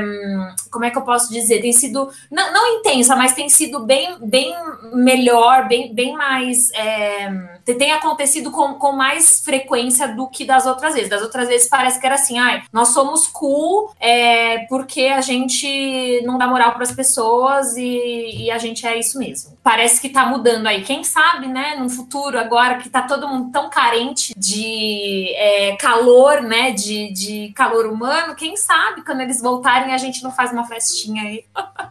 Total, não. Agora tem que esperar o próximo tour deles, né? E aliás, você ativou um gatilho master aqui pra gente, que é a turnê que foi cancelada. Pós Lollapalooza, eles anunciaram a turnê com Metallica, né? Eles vão abrir pro Metallica e não rolou. Esse é, aliás, meu último tópico. Como foi isso pra vocês? Qual foi o baque? Porque, se eu não me engano, ia acontecer assim um mês depois, né? De todo esse choque da pandemia, né? Tava pra rolar já, né? Aliás, vocês sabem se, se vai rolar ainda? Ainda se vai existir algum show, se cancelaram? Tem previsão ainda. Eles estão anunciando novas datas junto com Metallica e aí adicionaram o Cage the Elephant. Inclusive, eu tô maluca com essas três bandas juntas. É, só que, se não me engano, não lembro se é lá nos Estados Unidos ou na Europa, mas eu espero que venha assim pra cá também. Eu só é só em país ser... vacinado, né, amiga? É, é, pois é, exatamente. Enfim, não vai ser esse ano, não acho que vai ser é, no futuro tão próximo, mas sobre quando anunciaram o show, eu lembro que eu tava na faculdade, eu tava tendo aula, aí eu abri meu Twitter e tinha lá, tipo, um minuto que eles tinham postado. Eu falei, meu Deus, e eu fiquei mais meu Deus ainda, porque eles estavam vindo para Belo Horizonte. Então, provavelmente, se eles fossem só para São Paulo e Rio, como é, as bandas costumam fazer, eu não conseguiria ir, porque era uma banda que eu já tinha visto ao vivo. Eu acho que, não sei se eu conseguiria o dinheiro para ir, mas sendo aqui eu conseguiria. E aí, até vocês estavam falando de, tipo, encontrar eles e tal. No Lola eu não consegui, porque é festival, é grande. Tipo, a minha única esperança lá era, tipo, eles irem irem pro meio da galera, mas não rolou. Mas aí, eles vindo pra cá, eu tava pensando em fazer isso. Eu tava pensando em talvez dar uma ida lá no aeroporto, enfim, fazer alguma coisa para poder ver eles mais de perto. Só que acabou não rolando. Eu também não tinha comprado é, ingresso, porque eu tava tentando juntar dinheiro na época. Na verdade, eu ainda tava tentando me recuperar do Lola, mas é, eu ia comprar, só que aí acabou, a pandemia acabou estourando. Os ingressos aqui de Belo Horizonte ainda não estavam esgotados, pelo que eu sei. Então eu ainda tinha, tipo, tipo, esperança de conseguir comprar, só que estourou pandemia, eu falei, esse show não vai acontecer, e realmente não aconteceu. Só que eu espero que eles, porque pelo que eu sei, tá só adiado, né? Tá só, tipo, eu não sei, esqueci a palavra em português, mas tá meio on hold, assim. Então eles devem vir, só que eu não faço ideia de quando, e eu espero que seja nessa é, mesma turnê, mas vamos ver no que que dá. É, sim. As últimas notícias que eu vi com relação a essa turnê sul-americana com Metallica foi que as datas ainda estão mantidas, mas não foram anunciadas. Né? Então, por enquanto, tá dessa maneira mesmo, tá adiado. E aí, quando for viável, quando todo mundo estiver seguro, né? quando houver a possibilidade de ocorrer aglomerações novamente, eu acredito que vai ser é, uma das primeiras turnês que vai ocorrer aqui, já que está sendo adiada há tanto tempo, né? Eu sei que as meninas ainda têm a pretensão de voltar para cá, porque eles vivem falando isso em entrevistas. O Jake falou isso em uma entrevista recente. E eu lembro que quando eu recebi a notícia, eu também, assim como a Júlia estava na faculdade no meio da aula, né, a notícia que eles iam voltar para cá junto com Metallica, eu fiquei completamente chocada, porque não era um combo que eu esperava, ia estar como convidados especiais de Metallica, mas são, do, são duas bandas das quais eu sou fã, então mais que depressa resolvi dar um jeito de comprar um ingresso para poder presenciar isso ao vivo, mas agora como nós estamos diante dessa situação completamente imprevisível aí da pandemia, infelizmente fica só a saudade mesmo. Saudades daquilo que a gente não viveu, né? Ai, gente, eu acho assim, eu não dei, no início eu dei muita importância, assim, a hora que eu vi a, notícia, a notícia eu falei, meu Deus, preciso comprar ingresso, mas aí depois foi esfriando, foi esfriando, eu falei, ai, meu, quando eu vi o preço dos ingressos, eu falei, cara, não vou pagar 800 pau só pra ver eles de banda de abertura, sabe? E eu não sou tão fã do Metallica assim, eu, na parte do metal ali, eu prefiro mais o Iron Maiden, mas enfim, também já não ando mais tão nessa vibe, assim, já tive minha época mais de metaleira, já faz um tempo que eu não tenho mais. Mas eu acho que, assim, não não querendo desanimar as pessoas e sendo bem pessimista mesmo, porque é, é, é, como eu tenho sido, né? Enfim, por conta de tudo isso que tem acontecido, mas eu acho que até por conta da. Como é que eu posso dizer? Dos danos econômicos que o Brasil tem sofrido, e essas produções são todas em dólar, né? Eu não vejo assim um futuro próximo que esses caras vão voltar, tá? No circuito. Eu não estou falando só do Greta, eu falo é, das bandas grandes aí, poxa, todas essas bandas aí que eu já mencionei anteriormente estavam sempre por aqui, meu Ozzy Osbourne, Iron Maiden todo ano, o YouTube sempre que tá em turnê também vem para cá. É, eu acho que até por conta de 100 dólares, se os ingressos já eram caros, meu, Paul McCartney, tipo, 800 pau o ingresso mais barato. Se já era assim antes desse desastre todo, desse, dessa hecatombe que a gente tá vivendo, imagina depois, sabe? Eu acho que vai demorar muito pra gente se reerguer. E eu, assim, tristemente, eu não vejo um futuro próximo em que a gente volte a ter grandes produções aqui no país. É, eu acho que faz super sentido isso que a Aline falou, e principalmente porque nessa turnê específica eles estavam com Metallica, né? E Metallica é o Metallica. Então, eu acho que eles vão querer, tipo, um cenário tranquilo para eles irem. Tipo, não faz sentido eles virem para cá com esse caos que a gente tá vivendo, tanto político, quanto de saúde, quanto, enfim, econômico e todos os causes, causes, não sei, que a gente tá vivendo. Eu acho que até talvez não seja seguro eles pensarem em vir para cá agora, com, tipo assim, essa incerteza de quando que as coisas vão voltar ao normal. Mas, assim, era um desejo, né, que eles viessem, porque talvez mesmo se eu não conseguisse ir, seria legal ver bandas grandes aqui em Belo Horizonte. Eu acho que em outras. É, a gente que não é de Rio nem de São Paulo, a gente fica muito, tipo, entusiasmado em ver as cidades sendo reconhecidas assim. E eu sei que eles iam para Porto Alegre também, que bandas costumam ir, mas especificamente aqui em Belo Horizonte a gente ficou muito animado, principalmente por causa do Metallica também, quem é fã. Enfim, eu, eu espero que, que as coisas voltem ao normal o mais rápido possível, mas a gente sabe que, que não é fácil isso acontecer. Total, é, com um gostinho de quero mais e um gostinho de fora Bolsonaro, né, com isso tudo, porque... Fora Bolsonaro! Sempre, né, sempre. Fora eu, Bolsonaro. eu não sei se vocês estão por dentro aqui no Twitter, mas agora a gente está real correndo o risco de uma ameaça de golpe militar, tá? Porque os militares acabaram de lançar uma nota aqui intimidando os senadores da CPI. Então, só para vocês Oh, Deus do entenderem. O naipe que tá. Se eu fosse o Greta, eu realmente não pisava aqui. Eu não pisava mesmo. Gente, eu não Nossa. vi isso. Vocês acabam de Eu tô- destruir a minha noite. Eu tô em um estado tão drástico de sad and Brazilian que eu É. Nossa! não nem Eu não aguento mais ser brasileira, gente. Eu não sei se pode falar palavrão aqui, mas pode? Não sei se pode. Pode. Puta merda, gente. Não faz. É Não, isso. tá certo, tá certo o Greta de pegar a van e ir embora. Vai.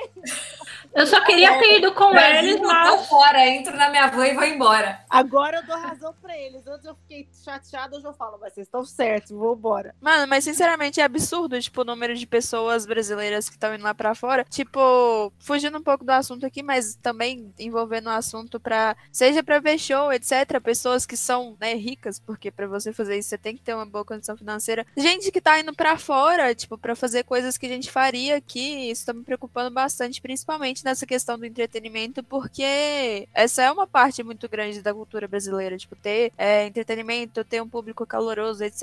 E é igual a Aline falou, eu acho que tudo isso que a gente tá vivendo vai ter um baque muito grande sobre o público brasileiro como um todo. Isso me preocupa bastante, porque eu sou uma pessoa que quero trabalhar com entretenimento. Eu acho que, né, a gente tá num podcast, então é entretenimento querendo ou não. Mas, é, não sei, não tenho muitas esperanças assim. É, a cultura foi o setor que mais, um dos setores que mais sofreu, né, com tudo isso. E é uma tristeza, né, porque se a gente já não tinha o apoio da cultura antes, com a pandemia a gente, assim, virou totalmente um descaso absurdo, como se fosse inexistente, nulo, né. Eu não sei como vai ser, por exemplo, 2022, é, eventos em 2022, realmente não faço ideia, porque, assim, não... A Aline comentou muito disso, mas, tipo, nada parece viável, sabe, ter eventos desse porte. Então, por exemplo, Lollapalooza tá agora para março de 2022 e mesmo assim, sabe, tipo, não, não parece que não parece ok, sabe? Não parece viável em vários sentidos. Então, tipo, é triste demais. Não, e quem vai ter grana pra bancar um, um ingresso de 700 reais o dia, sabe? 700 reais antes da pandemia. E agora? Quanto que vai ser? Sabe, a, a única certeza que a gente tem de 2022 é, é ano de eleição e vai ser uma baixaria de janeiro a dezembro. Lula entrega em suas mãos.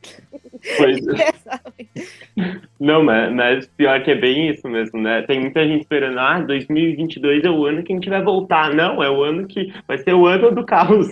Não, vai ser pior ainda. vai ser o ano do caos, isso sim. Mas eu prefiro ter um ano de caos e depois garantir com que as coisas melhorem pelo menos um pouco com o presidente que presta do que continuar nesse, tipo assim, é, virar uma zona em 2022 com show e tudo tentando voltar ao normal e tal, e depois a gente ficar na mesma situação que a gente tá agora. Então, assim, a gente esperou quase um ano e meio. Com essa pandemia dá pra esperar mais um pouquinho. É sobre isso, Júlia, exatamente. É, e espero que role, porque assim, só de imaginar tendo mais quatro anos dessa forma, eu juro que eu não, eu não sei Ai, absolutamente. não, gente. Não. Tipo, Eu, Ah, não, eu não gosto nem de imaginar isso também não. acontecendo, sabe? Eu sei que é um cenário que tem uma porcentagemzinha assim de possibilidade, mas eu descarto totalmente. Descarto Agacha as totalmente. suas caixinhas de Rivotril e bora lá. Nossa, total.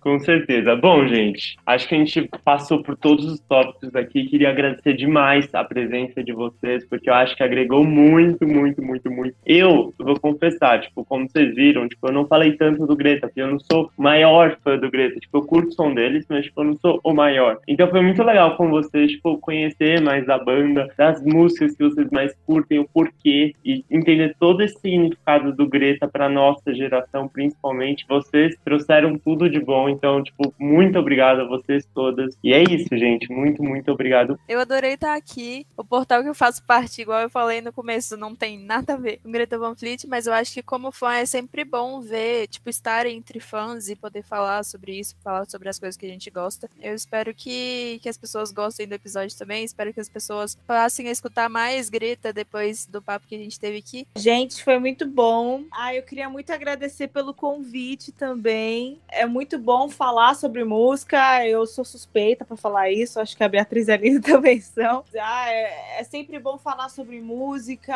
o que a música faz pela gente e pra gente. A gente agradece muito, foi muito legal. Nunca imaginei participar de um podcast. Eu gosto muito de conversar, então foi incrível. E é isso, o legado que o Greta já deixou na, na vida da gente são as conexões. É, primeiramente, gostaria de agradecer também ao convite aí do Gabriel. Gostaria de agradecer ao Keeping Cast pela oportunidade de deixar nós quatro falarmos bastante sobre as nossas experiências com a banda, principalmente eu, tanto no posto de fã, relatar todas as coisas que Greta Van Fleet acrescentou na minha vida. Eu digo não apenas com relação ao papel que eu agora passei a desenvolver na fanpage, ajudando as meninas, mas também é, na minha vida pessoal, porque Greta Van Fleet também possibilitou que eu investisse um pouco mais nessa área. Agora eu estou realizando um trabalho como redatora de um portal de música também, que se chama Tá no Jukebox. Então, quem quiser acompanhar, já fica aí a dica. E Meu Greta Van Deus, só um Fleet, comentário. Vocês são é. muito boas. Eu amo Ai, vocês. obrigada! Nossa, gente, vocês Muito um obrigada. trabalho muito incrível, muito, muito incrível. Inclusive, um fato curioso é que eu passei a fazer parte do Greta Van Fleet Brasil no dia em que eu soltei a minha resenha